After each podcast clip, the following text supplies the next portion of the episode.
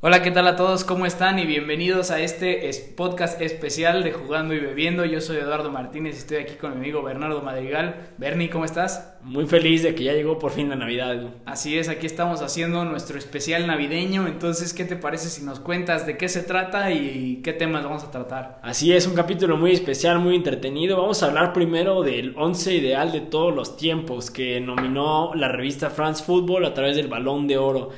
Entonces vamos a hablar primero de esto, después vamos a hacer el calendario de Adviento, versión futbolística, los 25 clubes mejores del año y después vamos a hablar sobre este un regalo de, pues como un regalo de Santa Claus, digamos, ¿no? Si pudiéramos nosotros escribirle una carta a Santa Claus para que nos mandara de regalo un fichaje o dos para nuestros clubes, ¿cuál sería, no? Así es, totalmente.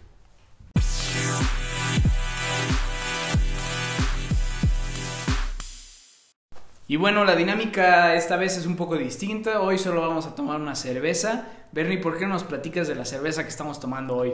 Hoy estamos tomando una cerveza este, de temporada mexicana que se llama Nochebuena. Es una, es una cerveza que solamente está disponible de octubre a diciembre aquí en México. No estoy seguro si la exportan a otros lugares del mundo. Esperemos que sí. Es una cerveza oscura y con cuerpo robusto, ¿no? Que tiene como un aroma frutal, digamos y tiene un sabor amargo. Y este, tiene un 5.9% de alcohol, es decir, es pesada. Y esta es la primera cerveza tipo Bock que se elabora en México, ¿no? Y es el, este, este es un estilo este, originario de Alemania del siglo XIV. Y esta es la primera cerveza mexicana que incorporó ese estilo al mercado mexicano. Entonces, eh, pues aprovechando la festividad y la, la estacionalidad, vamos a disfrutar de esta cerveza, ¿no? Claro, claro. Cabe mencionar que esta cerveza se llama Nochebuena. Toma su nombre de esta flor típica mexicana que es la Nochebuena, ¿no? Este, y bueno, ahora no va a haber historia, más bien yo le voy a hacer a Bernie una pregunta navideña. Venga. Y le voy a, bueno, dos preguntas. La primera es, ¿cuál ha sido eh, tu partido favorito al que has ido? Y segundo, de este año, ¿cuál fue tu, tu partido favorito que viste? Ok, ok, ok. Este, al que he ido presencial, el mejor partido que yo he ido presencial, este, afortunadamente, este, por azares del, destino, tuve la oportunidad de visitar el Santiago Bernabéu, este, en el año 2019. Eh, ah, no, ya no cuenta como de este año. Pero no importa, es en general. Ok, bueno, este, sí, entonces eh, tuve la oportunidad, es una experiencia que yo quería hacer desde hace muchos, muchos años Finalmente tuve la oportunidad. Tuve la oportunidad de ir a un partido de Champions League de fase de grupos de Real Madrid contra el PSG. Dos leyendas. Pude ver a Mbappé y pude ver a las leyendas del Real Madrid jugar en un mismo partido, en Champions League, en Noche Mágica. Y fue un partidazo, terminaron 2-2 y un nivel de juego increíble, el mejor nivel que he visto yo en vivo en mi vida. Me quedo con ese partido sin duda. Y mejor partido que, he visto este año, ese sí es de este año, ¿no? Sí, sí, ese sí. El mejor partido de este año, híjole, es una, es una pregunta eh, muy difícil. Eh, creo que me voy a quedar con la final de la Champions, la verdad. ¿eh? Me gustó mucho esta final de Champions, creo que estuvo muy movida, muy divertida.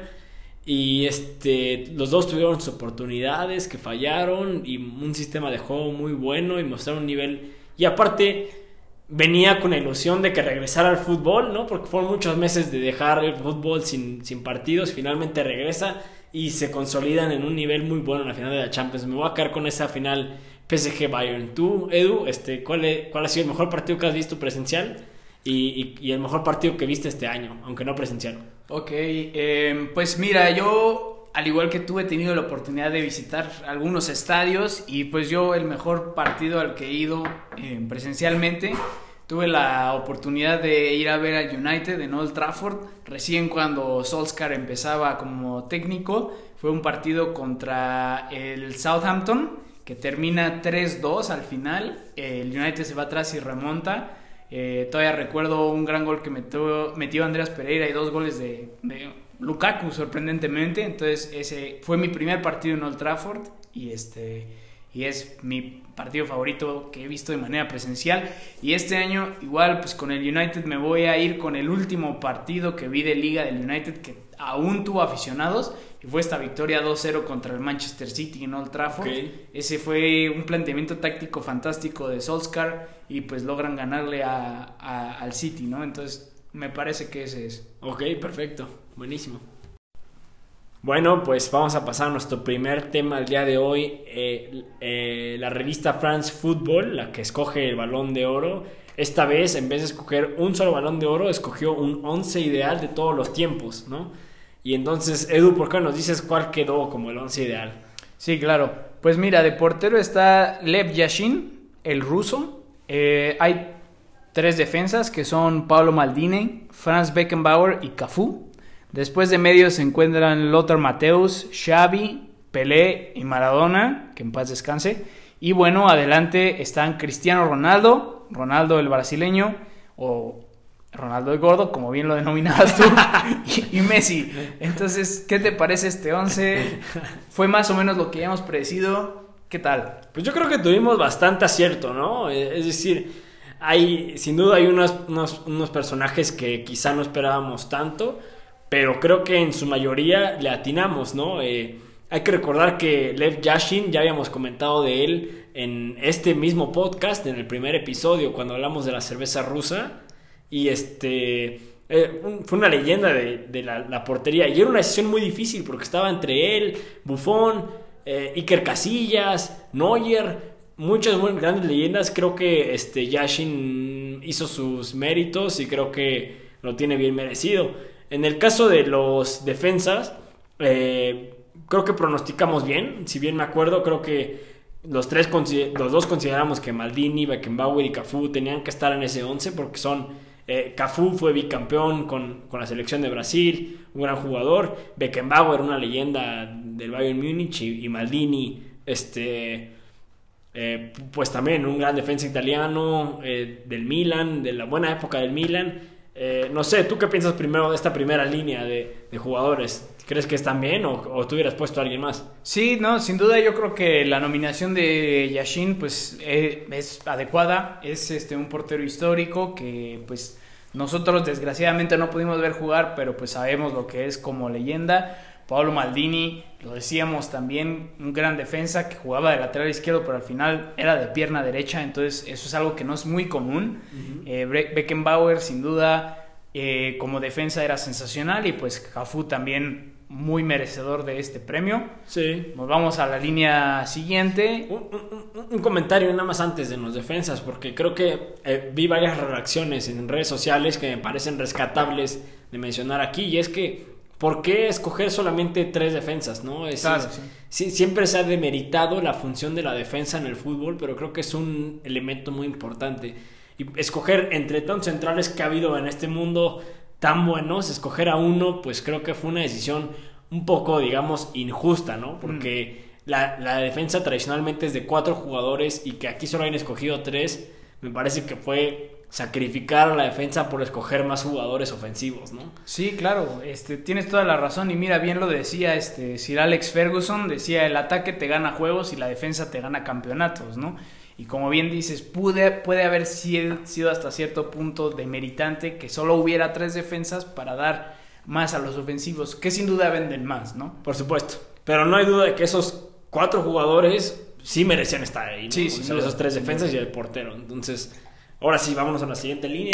Claro, pasamos a la siguiente línea y es donde vemos como medios, pues digamos, más defensivos a Lothar Mateus y a Xavi.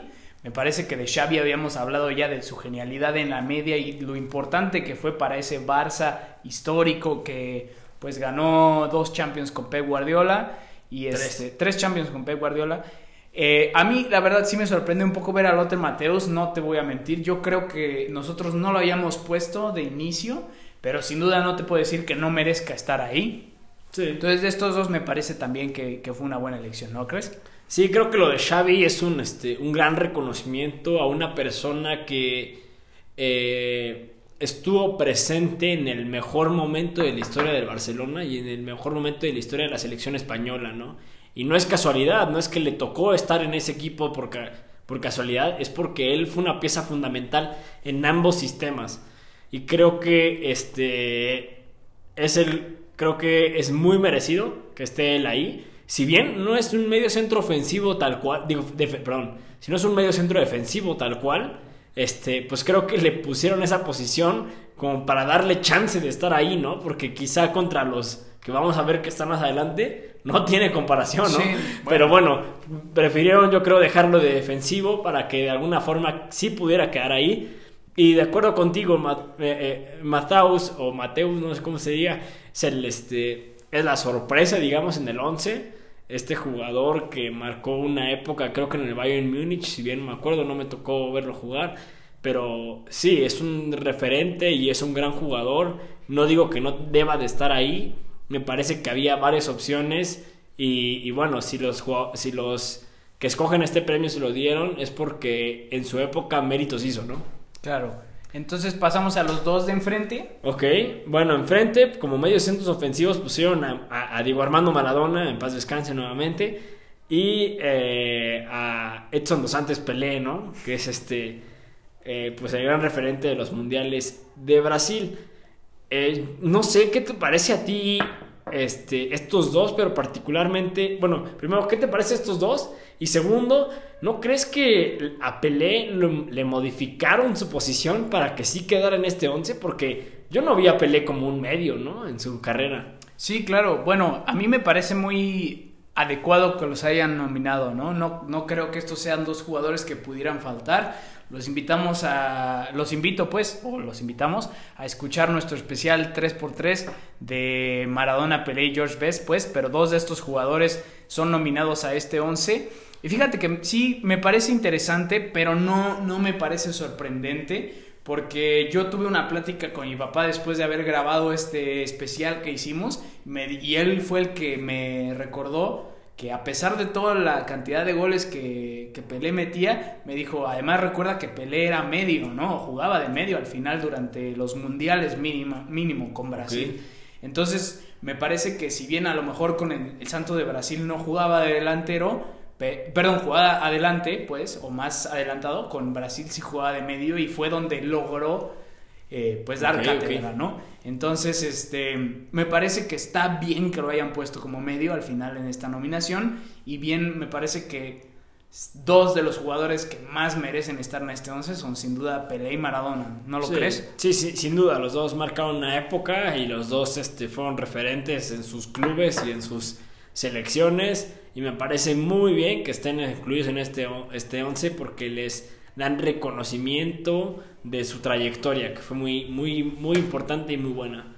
Eh, vámonos a la línea final, Edu, los tres de adelante. ¿Quiénes son? Yo creo que son los tres que, pues más, más que nada se escogen solos, ¿no? y esos son Voy a empezar por Ronaldo el gordo, o Ronaldo el brasileño, pues, eh, que juega de punta en este y como bien lo habíamos predicho, creo que esta fue una de las que tuvimos todo bien, porque los ambos dijimos Cristiano Ronaldo, Ronaldo, Messi, ¿no?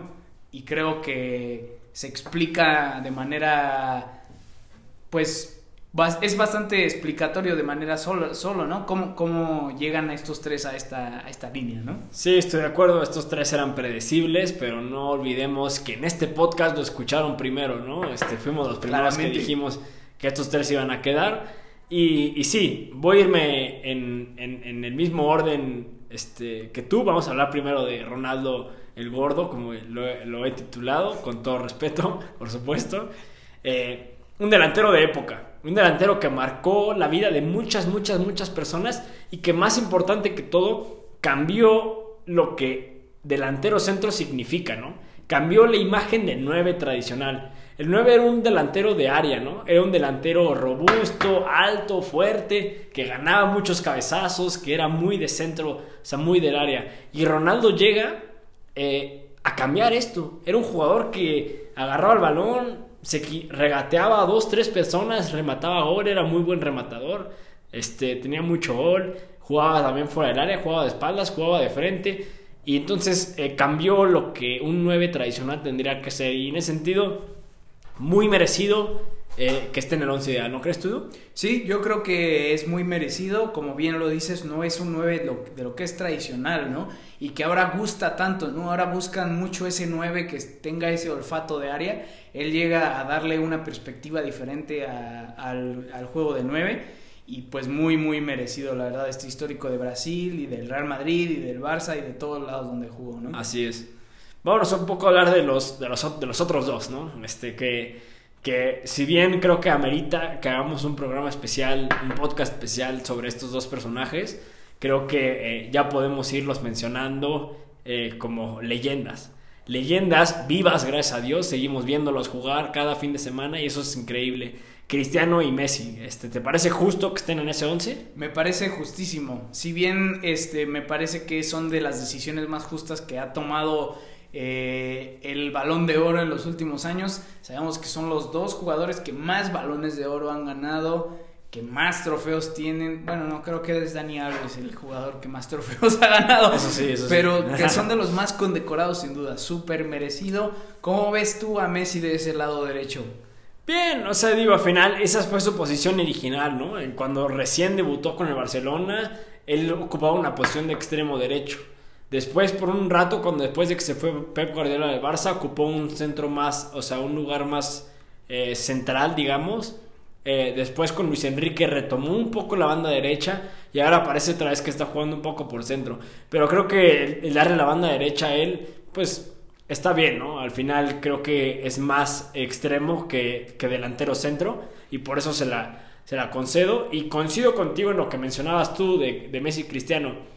La, eh, la historia o, digamos eh, la FIFA suele ser más este valora más a los jugadores ya retirados, ¿no? Hasta cierto punto, como que una vez que se acabó su carrera, valoran más lo que fue de lo que lo hacen en vida. Y el hecho de que le hayan dado este reconocimiento a dos jugadores que siguen activos es un claro indicio de que, si bien ahorita se les valora, en 10 años que se retiren, o bueno, o sea, menos, pero en 10 años que ya estén retirados seguro, se les va a valorar aún más, ¿no? Y va a tomar no sé cuántos años que los récords que estas dos personas impusieron se rompan. Y creo que eso el tiempo dictará lo grandes que estos dos jugadores fueron y lo, lo mucho que trajeron al deporte, ¿no crees, Edu? Claro, claro. Este, como bien dices, ¿no? Y me parece que la nominación de estos dos era necesaria. Eh, y que les hayan dado este lugar entre tanto jugador histórico solamente muestra lo brillantes que han sido, ¿no? Totalmente.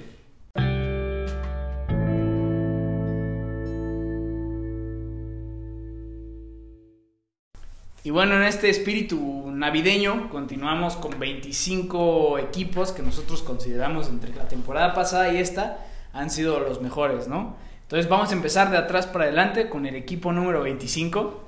Así es, y quién más podía ser que nuestro querido y amado Fener Kravos, ¿no? El que ya es 32 veces campeón de Hungría, este, un gran equipo, un equipo que se logró clasificar a Champions League, que históricamente ha sido uno de los fuertes en las ligas europeas. Y este, y este año, pues, dio un, buen papel, ¿no? Al final, este, si bien no lo- logró clasificarse ni a Europa ni, ni a octavos de final de Champions League, eh, por lo menos estamos orgullosos, ¿no? De su participación. ¿O tú qué crees? Así es, estamos súper orgullosos de la participación que tuvo el Ferrencravos en, en la Champions y esperamos que lo podamos volver a ver en Champions. Eh, de nuevo le pedimos a Santa Claus y a los directivos del Ferrencravos que por favor nos escuchen y que nos inviten a un partido a ver a este histórico equipo, ¿no? Así es, aquí desde México somos sus principales aficionados. Así es. Pasamos al equipo número 24 y este es el León, equipo que se corona campeón de la Liga Mexicana, que le gana al final a un Pumas bastante decepcionante, pero eh, que tiene grandes jugadores. Y bueno, los Panzas Verdes son nuestro equipo 24, ¿no? ¿Cómo lo, Así cómo lo es. describirías? Eh, creo que es un, este, un gran equipo este, y no es un campeón normal, ¿no? En la Liga Mexicana. Es un campeón que no, mos- no solo mostró un buen nivel en liguilla, sino que mostró un, un buen nivel a lo largo de toda la temporada. Cosa que es muy, muy extraña en el fútbol mexicano, ¿no? Estamos acostumbrados a ver que empiezan mal y terminan bien, o que empiezan bien y terminan mal. Y aquí mostró que tuvieron un gran rendimiento desde el primer partido hasta el último partido. Y vamos a ver cómo les va en el torneo de clausura, que empieza a partir ahora de, enero. Eh, pero por supuesto que si lograran, si mostrar el mismo nivel que mostraron en el, en el torneo pasado, podrían lograr algo histórico, ¿no? Que es que dos torneos consecutivos sean el mejor equipo sin duda de esa liga. Y creo que amerita el 24 lugar, ¿no? Eh, vámonos al lugar número 23. Eh, en el lugar número 23 pusimos al Ajax. Edu, pues este, este gran equipo, ¿qué te parece? Sí, pues es un equipo que no logra coronarse campeón porque pues como bien sabemos por la situación actual del COVID, la liga holandesa eh, pues se cancela pero es un equipo que pues sin duda ha estado presente en Champions. Eh, eh, no tuvo la mejor actuación este año, pero estuvo bastante bien. Entonces yo creo que es merecedor de este lugar 23 de nuestro calendario, ¿no? Así es, y este, si, bien no es el mismo Ajax de hace un par de temporadas que nos, nos deslumbró, ¿no? Y nos, este, nos enamoró con su fútbol, digamos, hasta cierto punto, sigue siendo un Ajax competitivo, un Ajax interesante y un entrenador muy bueno. Y creo que eso eh, le vale el lugar número 23. Vámonos al lugar número 22. Es el Borussia Mönchengladbach, ¿no? Que eh, tuvo una gran participación este año en Champions League. Tuvo un gran final de temporada en la liga alemana. Y están mostrando cosas eh, muy interesantes, ¿no, Edu? Sí, sí, a mí la verdad, como bien lo dije en el capítulo anterior, me considero aficionado de pues el entrenador del Borussia Mönchengladbach, me parece que es un entrenador que está haciendo cosas interesantes, un equipo que está haciendo cosas interesantes, que ya hemos visto por años consecutivos en la Champions. Y este, me parece que pues es merecedor de ser mencionado en esta lista, ¿no crees? Totalmente, totalmente. Este, creo que lo que han mostrado este, este año en Champions League es este, muy respetable. Muchos goles, ¿no? Y un nuevo sistema táctico muy eh, novedoso, tradicional, jugadores jóvenes. Vamos a ver qué logran esta temporada, ¿no? Eh, vámonos al lugar 21, Edu. Sí, el 21 es el Porto. Y bueno, es un equipo que logra clasificarse a la siguiente etapa de la, de la Champions. Es un equipo que ha sido bastante emocionante, que juega bien al fútbol. Eh, pues un histórico europeo logró ganar la Champions hace ya varios años como niño y pues ahora lo intenta otra vez, ¿no? Este, ¿Cómo lo ves? Sí, sí, sí, es un equipo que en Portugal es muy fuerte y que en Europa lo intenta y a veces saca el resultado, a veces no, pero siempre es un rival difícil, ¿no? Nadie lo da por, este, por fácil a este rival y esta temporada han logrado mostrar un nivel interesante y vamos a ver qué logran en octavos de final, ¿no? no, no si bien dijimos hace un capítulo, un episodio en el podcast pasado que este, podría llegar a dar una sorpresa en octavos, ¿no? Entonces, eh, vamos a ver qué, logran. Eh, lugar número 20, pusimos al Villarreal de España. ¿Por qué pusimos este lugar? Pues eh, es un equipo que ahorita lo estamos viendo que la verdad se ha reforzado bien, ha tenido buen reclutamiento y ahora está mostrando que es un equipo complicado, ¿no? Este, están con este técnico Unai Emery, que pues el Arsenal lo saca pues ahora sí que a patadas y ahora se ve lo bien que tenía este equipo del Arsenal, ¿no? Porque está muy mal, entonces me parece que es un equipo competitivo, un equipo difícil y que está haciendo buenas cosas, ¿no lo crees? Sí, totalmente, creo que este el Villarreal la temporada pasada logró mostrar un buen nivel, este y esta temporada a ese buen nivel se le han sumado jugadores importantes como lo son sobre todo Dani Parejo, que, eh, que era el capitán de Valencia y un gran jugador de la selección española, eh, y que le pueden dotar a ese equipo de experiencia suficiente como para lograr no solo puestos de Champions, sino quizá algo interesante en Europa League, o, bueno, vamos a ver, ¿no? Vamos a ver qué logran. Y por eso les, le otorgamos el número 20. Eh, Edu, ¿quién es el número 19? El número 19 se lo damos a el equipo que llegó a la semifinal el año pasado y ese es el Olympique de Lyon, Bernie. ¿Por qué lo pusimos hasta el 19? Sí, eh, dio, dio una sorpresa, ¿no? Interesante. Cuando le ganó a la Juventus y se logra clasificar a semifinal de Champions League y en semifinal no lo hizo mal tampoco, hay que mencionarlo, no, no fue una paleada, digamos. Eh, y es un equipo que también la liga francesa está mostrando pues que es un rival complicado, ¿no? Que es un rival que no se deja, con jugadores interesantes, con este...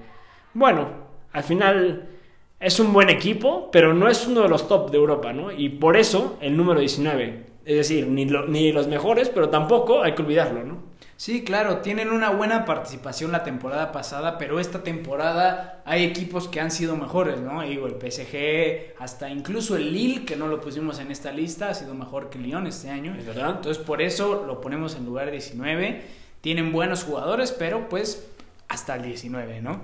Así es. Pasamos ahora al lugar 18. ¿Quién está en el 18? En el lugar 18 pusimos al Borussia Dortmund. Edu, este, ¿Qué te parece este equipo? Sí, pues mira, es un equipo joven, tenían un técnico interesante que pues ya no está, pero pelean la Champions, han sacado jugadores, han tenido esta política de reclutar jugadores jóvenes y hacerlos mejores y después venderlos. Y tienen jugadores jóvenes con mucho talento, entonces yo creo que también por eso los pusimos en ese lugar, ¿no? Sí, sin embargo coincido contigo en que han logrado juntar a un grupo de jóvenes eh, que tienen mucho talento y que tienen mucho potencial a futuro. Y destaco aquí a eh, Erling Haaland, creo que sin duda ha sido el fichaje de, este año y lo que han logrado con él la cantidad de goles que ha metido lo posicionan a él en una gran posición y al, y al Borussia como uno de los grandes eh, no voy a decir favoritos de Europa pero es un club que gusta mucho no y, en gran parte se, debe a él, a Sancho, a Giovanni, a jugadores muy jóvenes que están logrando mucho y, también a Moukoko, ¿no? Este jugador de 16 años que está este, haciendo récords eh, esta temporada. Y por eso le pusimos el lugar número 18. Eh, el número 17, Edu, eh, pusimos al United, ¿no?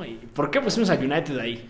Sí, pues mira, es una es interesante que un equipo histórico como el Manchester United se encuentre en lugar 17, digamos en la parte baja de nuestra o mitad de nuestro calendario de Advento. Y bueno, esta razón es que el United es un equipo bastante inconsistente. No han logrado alcanzar el potencial que un equipo como el United debería alcanzar eh, en los últimos años. Sin duda ahorita pues están en la parte baja de la tabla, pero, eh, disculpen, en la parte alta de la tabla, pero no en el primer lugar o segundo lugar, tercer lugar. Hay equipos con más calidad, pero pues al final están en esta tabla porque llegaron a semifinal de, Europa League y pues este año no han tenido el mejor rendimiento, pero han tenido uno bueno, ¿no?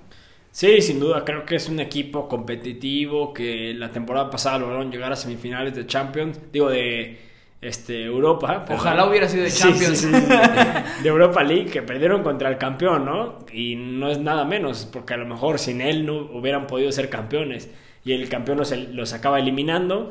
Y, bueno, es un buen equipo, es un equipo que tiene jugadores prometedores, que tiene este, una ofensiva interesante y vamos a ver qué ocurre con él este año. Ojalá, por la historia que tiene el United, logre remontar y otra vez posicionarse en los equipos claves europeos. Pero vamos a ver, ¿no? Vamos a ver, es muy temprano todavía para saber qué va a pasar. El número 16, Edu, ¿quién va? El número 16 tenemos al Napoli de Gatuso y del Chucky Lozano. Bernie, ¿por qué lo pusimos ahí? Así es, es un equipo que, este, que si bien no empezó también el año, después del parón de marzo del coronavirus, eh, tuvo un muy buen rendimiento a tal punto que logró ganar la Supercopa italiana, ¿no? Contra la Juventus, nadie más y nadie menos, la Juventus de Cristiano Ronaldo, Dybala, todos esos jugadores, la logra ganar y este año en, Liga han mostrado un muy buen nivel.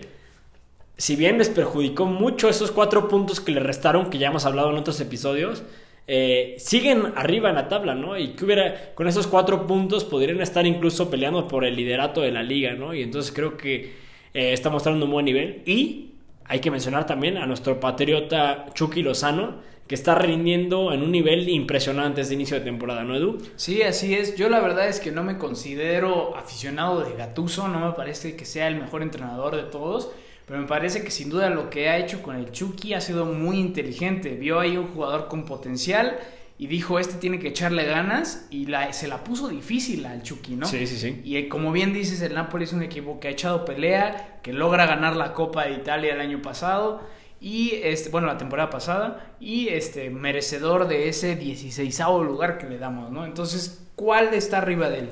Arriba de él, en el lugar número 15 está el Chelsea, Edu. ¿Por qué?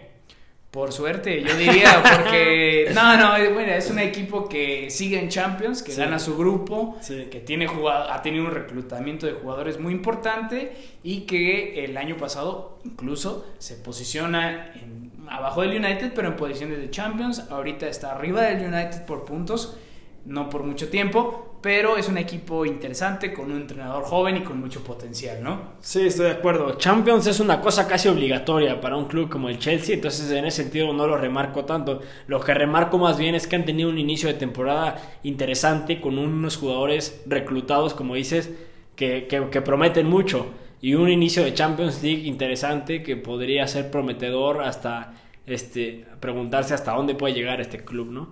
Entonces vamos a ver eso. Y, luego en lugar número 14. En lugar número 14 está el actual primer lugar de Italia, el Milan.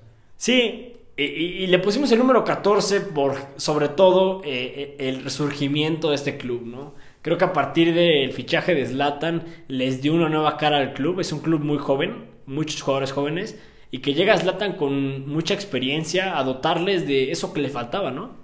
Esa, esa confianza que necesitaban quizá, esa, como que le pasaron la responsabilidad a Zlatan y el resto se ha encargado de jugar, simplemente jugar. Y están mostrando un gran nivel y van líderes de la liga italiana y creo y espero, yo desde el fondo de mi corazón, que este club retome otra vez las vías de lo que es, ¿no? Un gran club europeo. Sí, claro que sí. Y como bien lo dices, ¿no? O sea, hemos hablado del Dortmund, que es un equipo joven, interesante. Este también, o sea, está Gianluigi Donnarumma, que pues sentimos que ha estado ahí por años, pero pues empezó a los 16. Está Tonali, que es también joven. Está Hauge, que es este noruego también joven. y está liderándolos Zlatan, ¿no? Este jugador histórico. Entonces, parece que han encontrado la mezcla y que pues le estamos dando mérito por esta gran temporada que están teniendo, ¿no? Por supuesto. Eh, vamos al lugar número 13 en el que está eh, la Real Sociedad, uno de los punteros ahorita de la Liga Española. ¿Qué te parece este club? Me parece que es excelente que la Real Sociedad esté en primer lugar. Me parece que tiene muchísimo mérito, ¿no? Es difícil quitar de ese primer lugar al Real Madrid o al Barcelona de la Liga Española. Yo por varios años siempre he estado diciendo que me gustaría que hubiera más competitividad en la Liga Española y parece que este equipo lo está logrando, ¿no lo crees? Sí, es un club de jóvenes con un muy buen entrenador y que están logrando algo sin duda histórico, ¿no? Y por eso el número 13, creo que bien merecido. Número 12, Edu. Número 12, y me gustaría decirles a todos nuestros amigos y, que esperemos nos escuchen, aficionados del Barcelona, el Barcelona es el lugar número 12, a lo mejor no se lo esperaban, pero es un equipo que está teniendo graves problemas no solo en la cancha, pero fuera de ella, y yo creo que también eh, por esto es por lo que los pusimos en lugar 12, ¿no? Este Barcelona que parece haber perdido lo especial Sí, sin duda. Creo que el mismo Gerard Piqué, ¿no? Una leyenda de ese club, eh, lo dijo al final de la temporada pasada. Parece que es el fin de un ciclo. Y, entonces, en ese sentido, eh, creo que la afición culé tiene que estar, por un lado, triste, claro, porque acaba un ciclo, pero por otro lado, tranquila de que. Eh, de que estos malos resultados que está teniendo son temporales. ¿no? Estoy, no tengo la menor duda que el Barça en unos años va a retomar su competitividad y va a volver a ser un club grande en Europa y, competir contra los más grandes, no tengo la menor duda, porque lo ha sido siempre. Eh, pero es verdad que un ciclo, una historia muy importante del Club Barcelona se ha acabado. Claro. Y, por eso les damos el lugar número 12, ¿no? Sí, y pasamos ahora al lugar número 11. ¿Quién es y por qué los pusimos ahí? Ese, este es el Manchester City, ¿no? El segundo lugar de la, de la temporada pasada de la, de la liga inglesa y que um, si bien no lograron mostrar el nivel que yo creo ellos tienen en realidad, hicieron un buen papel, ¿no? Lograron un segundo lugar en la liga inglesa y unos cuartos de final en Champions, no es cosa menor, es un gran resultado y se enfrentaron a un gran Liverpool, ¿no? Al final que es, este, les tocó la mala suerte, digamos, de enfrentarse a un, a un club que estaba muy en forma. ¿Tú qué crees, Edu? Sí, mira, yo creo que los ponemos en esa posición porque en Champions hacen una actuación bastante, pues, normal, no logran llegar muy lejos y además en liga no le hacen ni cosquillas a Liverpool, ¿no? Entonces al final tuvieron una temporada bastante normal, merecen un lugar bastante normal, ¿no? Entonces, ¿quién sigue? Bueno, después del City va el, el, número 10, ya entramos a los top 10, el Tottenham de José Mourinho, Edu, ¿por qué? Pues mira, a mí la verdad es que me gustaría ponerle un poco de respeto al nombre de José Mourinho, me parece que ha hecho maravillas con este Tottenham, un equipo que la verdad se veía perdido la temporada pasada y esta temporada pues está teniendo una alza magnífica y yo creo que esto es porque le han dado a Mourinho las herramientas que él necesita, ¿no? Entonces, para darle mérito a eso y a su temporada actual, lo ponemos en número 10, ¿no? Así es, está mostrando un muy buen nivel esta temporada, si bien acaban de perder el liderato contra Liverpool en la jornada pasada, este, es, siguen mostrando un muy buen nivel. Eh, y, bueno, ¿no? Lo que es Mourinho, eh, una persona que no va a bajar los brazos y que va a luchar hasta el final de temporada por, por lo que quiere, que es un título. Entonces, pues vamos a ver qué logra esta temporada el Tottenham. Eh, vamos al número 9, Du. ¿Quién está en número 9? El 9 está el Atlético del Cholo Simeone. ¿Cómo lo ves? Sí, creo que eh, está bien, es merecido. Al final están ahorita líderes de la Liga Española y están este, haciendo un muy buen papel. Solo han perdido un partido contra el Real Madrid y creo que de seguir así este, pueden lograr, lograr esta temporada eh, la liga, ¿no? Sería su segunda liga del Cholo Simeone y algo histórico en la historia del Atlético, ¿no? Sí, claro, es un equipo difícil, que tiene un estilo definido, que si bien puede frustrar a unos que sea bastante defensivo, es un estilo que ha funcionado y pues muy cholo, ¿no? Así es. Eh, número 8 tenemos al RC Leipzig. ¿Por qué? Pues mira, fueron semifinalistas de la temporada pasada de la Champions. Están teniendo una muy buena Bundesliga. Lograron empatarle al Bayern Múnich hace unas semanas. Y bueno, es un equipo joven, muy emocionante, con, un con el técnico favorito de los hipsters, ¿no? ¿Qué te parece a ti? Sí, sí, sí, es un club novedoso, un club que se basa mucho en análisis de datos y que está rompiendo récords también y eh, con un entrenador, como dices tú, eh, muy hipster, líder, líder de los hipsters del fútbol. Y este, pero creo que logró suficientes méritos la temporada pasada, sobre todo la semifinal de Champions que lo meritan estar en esa posición de tabla, ¿no? Sí, claro. Y pasamos ahora al número 7, que es el Inter de Milán. Sí, el Inter que mostró el nivel pasado una, una competitividad grande, fue el segundo lugar, si, bien aparece de la liga italiana. Eh, la primera temporada de Conte en ese equipo y logra mostrar un nivel muy fuerte, un, equipo muy competitivo y, y, que en Europa League logró llegar hasta la final, ¿no? Que pierden contra el Sevilla. Eh, pero tenía muchos jugadores eh, buenos, muchos jugadores jóvenes también. Eh, recordamos ahorita unos goles, un gol de Varela, por ejemplo, muy bueno que tuvo ahí contra un partido contra Lelas Verona. Es decir, es un, es un equipo sumamente interesante y que logró un gran año. Así es, logran tener un gran año o una gran temporada la pasada. Desgraciadamente esta temporada pues en Europa no van o no les fue tan bien como les hubiera gustado y, pero la temporada pasada llegan a una final contra Sevilla, que es justamente el número 6, ¿no? Así es, el número 6 es el, es el Sevilla, es un equipo que ganó la Europa League, que tiene un sistema muy bien definido por Julian Lopetegui, que tiene jugadores interesantes, que tiene jugadores igual jóvenes, que si bien se le fueron algunos, como por ejemplo Sergio Reguilón, que se le fue al Tottenham, es un equipo que la temporada pasada y esta sigue mostrando que es un equipo que va en serio, ¿no? Así es, son un equipo durísimo, con un estilo muy bien definido, que logran ganar la Europa League, que es, digamos, después de las ligas y la, y la Champions, un gran premio, ¿no? Así es, así es. Eh, en número 5 tenemos a, la Juventus de Cristiano. ¿Por qué, Edu? Pues mira, logran ganar su liga y tienen jugadores excelentes y al final esta temporada pues muestran que van por todo, ¿no? A lo mejor Pirlo no es el técnico que necesitaban en el momento, no los tiene tan bien en la liga, pero en la Champions han logrado ser competitivos y yo siento que son merecedores de este quinto lugar, ¿no? Así es, eh, creo que tienen jugadores eh, suficientemente buenos, sobre todo Cristiano, como para lograr lo que están tanto buscando, que es una Champions League, ¿no? Vamos a ver, ojalá, bueno, no sé, no, digo ojalá, pero chance les da, chance no les da. vamos a ver qué, qué pasa ahí. En cuarto lugar tenemos eh, al Real Madrid, Edu. ¿Qué te parece? Sí, pues mira, el Real Madrid es un equipo que al final, si bien la tuvo difícil, logra clasificar a Champions, va bien en la liga y es campeón de la liga pasada, ¿no? O sea, a lo mejor ahorita no están en primer lugar en la liga, ¿no? Pero van a estarlo en algún momento y es un equipo que la ha hecho bien en Europa, la hizo bien en su liga, ¿no? Tú me dirás más del Madrid. Sí, el Real Madrid mostró, sobre todo regresando del parón del coronavirus, un gran nivel. Un gran nivel defensivo, un gran nivel ofensivo con Karim Benzema.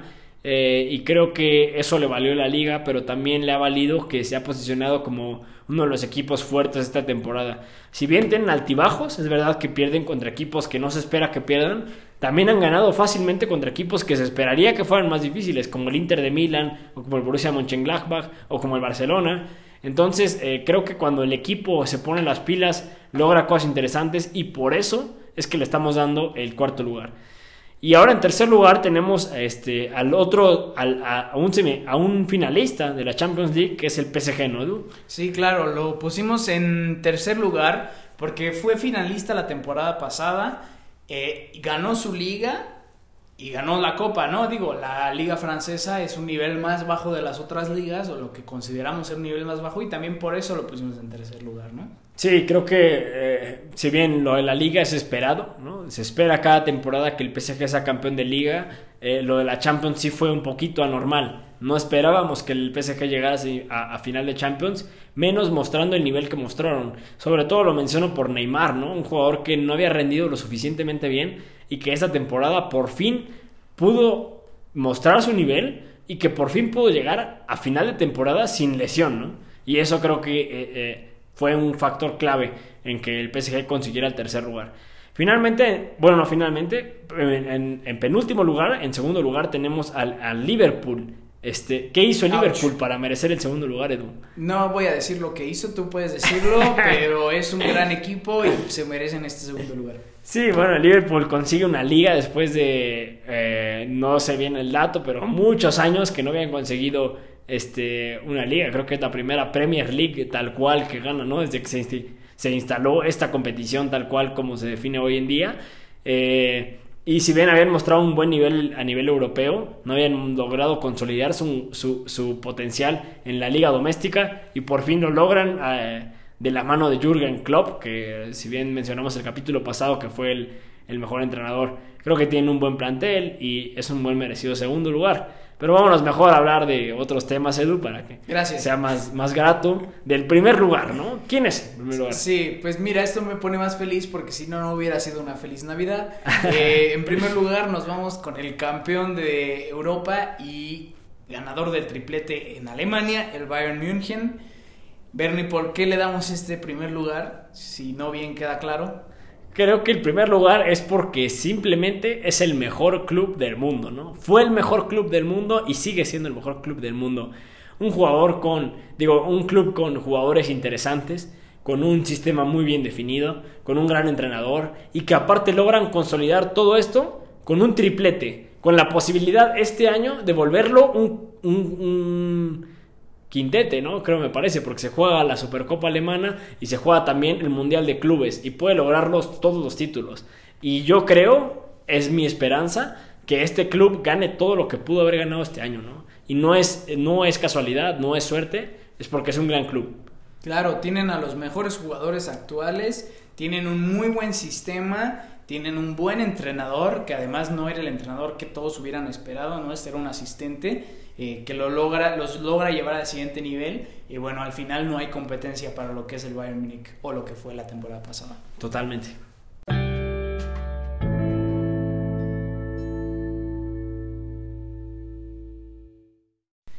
Y bueno, ahora vamos a nuestro último segmento de este especial navideño y Bernie, todos ya sabemos o nos lo imaginamos que tú eres aficionado del Madrid, entonces si tú pudieras pedirle a el buen barbado Santa Claus un regalo de Navidad para el Real Madrid, ¿cuál sería? Sí, yo creo que mi regalo sería este Kylian Mbappé. Ok. ¿no? Este, no Haaland.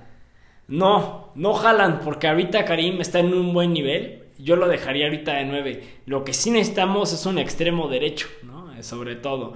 Eh, y un extremo derecho es Kylian Mbappé. O sea, por, por excelencia, por, por velocidad, por fuerza, por gol.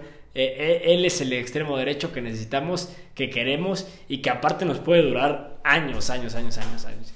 No escondo que también me gustaría tener a, a, Haaland, pero este sería abusar de Santa Claus, ¿no? Entonces vamos, vamos a usar solo uno y si voy a pedir uno sería este eh, Kylian Mbappé. Ok. Este, Edu, ya también sabemos que tú eres aficionado al United, nos lo sospechamos todos.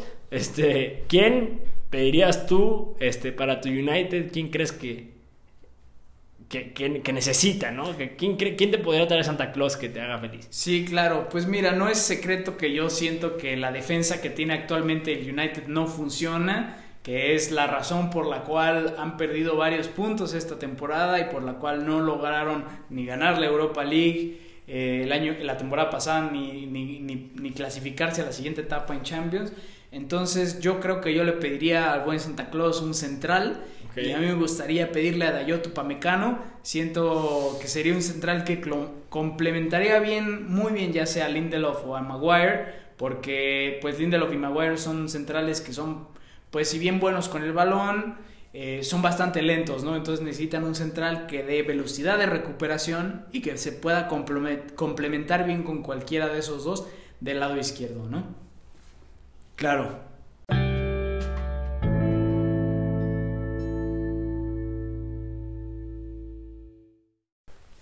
Pues muchas gracias por escuchar este episodio especial. Este, les deseamos eh, de- desde jugando y bebiendo que pasen unas felices fiestas, que tengan una gran Navidad al lado de sus seres queridos, que tengan mucha salud, eh, mucho bienestar y, y que la pasen muy feliz, este, que disfruten del fútbol que estos días nos están trayendo y, y que, y que también beban muchas cervezas como lo hacemos aquí.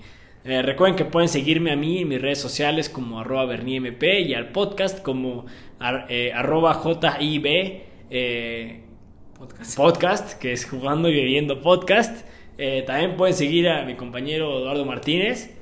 Sí, claro, a mí me pueden seguir en Edu97 Martínez en Twitter. Recuerden que nos pueden seguir en Instagram como Jugando y Bebiendo. Agradecemos mucho que nos hayan acompañado hasta lo que llevaba del año y este y agradecemos su suscripción. Ojalá y puedan compartir este podcast navideño con sus amigos para que ellos también puedan disfrutar de este podcast durante la Navidad. El mejor regalo es compartir cosas con los amigos. Así Entonces, les deseamos a todos una muy feliz Navidad y los vemos en el siguiente episodio. Así es.